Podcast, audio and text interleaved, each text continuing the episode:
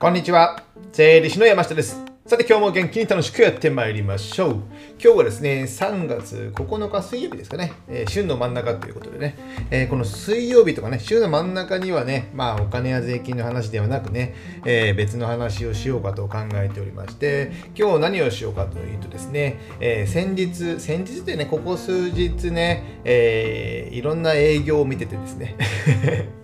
こんな営業手法もあるんだと思ってね、えー、それについて語りたいんですけども、まあ、僕ん家の近くにね、まあ、住宅会社の営業会社、えの方がいらっしゃってですね、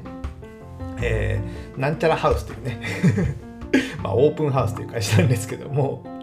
えー、その会社の、まあ、従業員さんがですね、えー、プラカードみたいなのを持ちま、えー、持ってですねあと肩からねなんかね、えかけてね、えそのなんか営業してるんですよ。まあ、近くに戸、建てを建てるので、まあ、買いませんか？分譲しますんでみたいな感じの営業してですねもう歩道とか公園でどこかどこらかしこかも どこでもね、えー、あの、なんて言うんですかね、家族連れ系の人を見たらね、もう誰にでも声をかけてやっている。この営業手法がじゃあいいのかどうなのかっていうね、検証したい。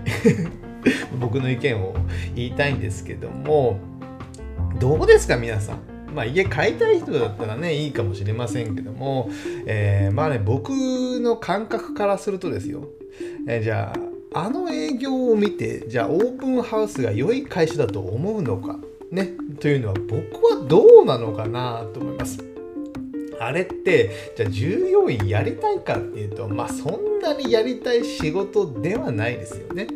プラカード持って公園とかその辺の駅周辺をうろちょろうろちょろして、えー、誰でも声をかけるってやりたくやりたいかっていうとやりたくないですよね。まあ、スタッフを雇い、人を雇うっていうことは、まあ、社長とか他の人ができないこと、まあ、やりたくないことをやらせるっていうのも、まあ、一つは、少しは分かりますけども、じゃあ、あの営業手法が、えー、やりたいかっていうと、誰もやりたくないので、それをねじゃあ見た人例えばじゃあね、えそれを見た人が大学生でしたとね 就職活動中でしたとじゃあその人がオープンハウスで就職の面接を受けようか入ろうと思うかというとなかなか入りづらいですよね。聞くところによると給料はねやっぱね初任給はやっぱ高いそうです。新卒の他と比べて全然高くて、えー、一度面接を受けたっていう方もねいらっしゃって 僕聞いた話聞いたことあるんですけどもやっぱそのあのね営業手法を見て、えー、自分が入ったらあの仕事をさせられるのかと思うとやっぱりちょっとドン引きして、まあ、給料高かったけど採用はやめたっていうことを聞いたので泣いてもらってたのかなちょっとわかんないですけども、えー、ですので、やっぱね、ああいうね、えー、やっぱ人から見られてるんですよね。なので、まあ、僕の持論としてはね、自分が嫌なこと、自分がやりたくないことをスタッフにやらせるとかね、他人にやらせるっていうのは、まあ、いかがなものなのかなと思いますよ。まあ、自分がやりたくないっていうので、えー、雇ってるからやってもらう時間を買ってるっていうのはあるんですけども、まあ、自分がね、まあ、得意じゃないからこれを人にやってもらうスタッフさんにやってもらうっていうのはいいかと思うんですけどもやりたくない仕事で営業させてとかね営業させてそれを、えー、スタッフに強いるっていうのはねなんどうなのかなこの時代。今の時代どうなのかなと思いませんか？どうですか皆さん？コメントお待ちしてますけども。そんなことはいいんですけども。まあ僕はねそのお客さんが嫌がる売り方もしたくないんですよ。営業マンも嫌がってお客さんも嫌がる売り方を未だにしてる会社が多いんですよね。例えばあの営業電話の営業。まあ営業電話ですね。営業電話あのね事務所いると、えー、よく営業電話がかかってくるんですけども、夕方ね、4時とか5時過ぎ前後、ね、の電話ってね、ほぼほぼ営業電話ですよ。まあ、080とかね、東京03とか そういったところにね、えー、から着信があると、まあ、ほぼほぼ営業電話。僕は全く取り合わないですけどもまあねなんかね知り合い風なね、えー、山下先生いらっしゃいますかみたいなね。知り合い風なね、えー、トークを通じてね僕に電話を回そう回そうとかねしていますけどもじゃあそれが例えば僕に回ってきたとしてもですよ。それが営業と分かればそんななんで嘘ついて僕に電話回すのって自分的には嫌ですよね。だったらじゃあ万が一良い本当に良い商品やサービスであってもですねその会社とじゃあ付き合おうかというとね付き合わないんですよ僕は。それは営業と、まあ、電話営業とかねやり方があんまり良くないからってことですよね。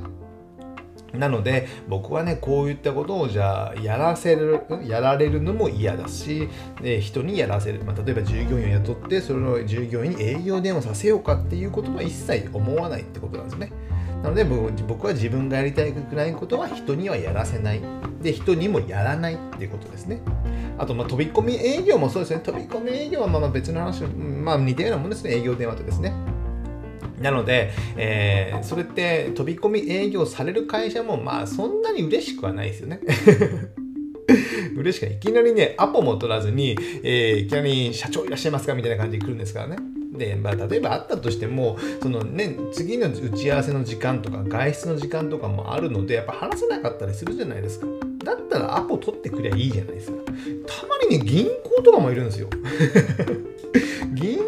かね僕も話別に聞かないわけじゃないんだから挨拶回りとかじゃなくてきちんとアポ取って何時何月何日の何分何分何時に打ち合わせでよければ情報交換しませんかって言えばね僕もねその銀行さんにやっぱお世話になることも多々ありますのでそれは全然ね、え、ウェルカムですけどもそれはそれもアポ取らずに来てちょうどねあと5分で事務所出るような時に来たりするとやっぱり僕としてもね、えー、お話ししたくても情報取りたくても取れないないんですよね。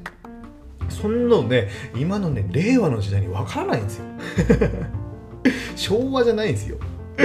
ね、ね、これでね、じゃあ営業が取れるかってなかなか取りづらいですよね。そう思いませんか、皆さん？ですので、まあ、人と、まあ、自分がやりたくないことを人にやらせない。で、自分もやらないですけども、人にやらせないってことですね。